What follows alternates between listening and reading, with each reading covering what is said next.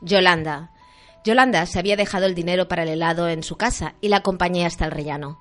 Teníamos trece años y cada día, en verano, nos íbamos a tomar un helado a la granja Frágola con la pandilla.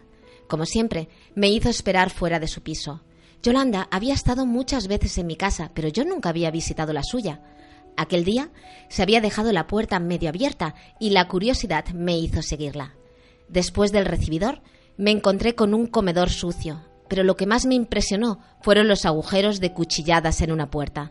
No podía respirar, me ahogaba la atmósfera cerrada y un olor a miedo y tristeza. Ella se asustó y avergonzada me dijo Por favor, no se lo digas a nadie. Aquella noche se lo expliqué a mi madre. Ay, si las paredes hablasen, me dijo. Mamá, pero las paredes no hablan, solo escuchan, le repliqué. Es un asunto privado, familiar, y no podemos hacer nada, me contestó. Años más tarde me la volví a encontrar en una comisaría.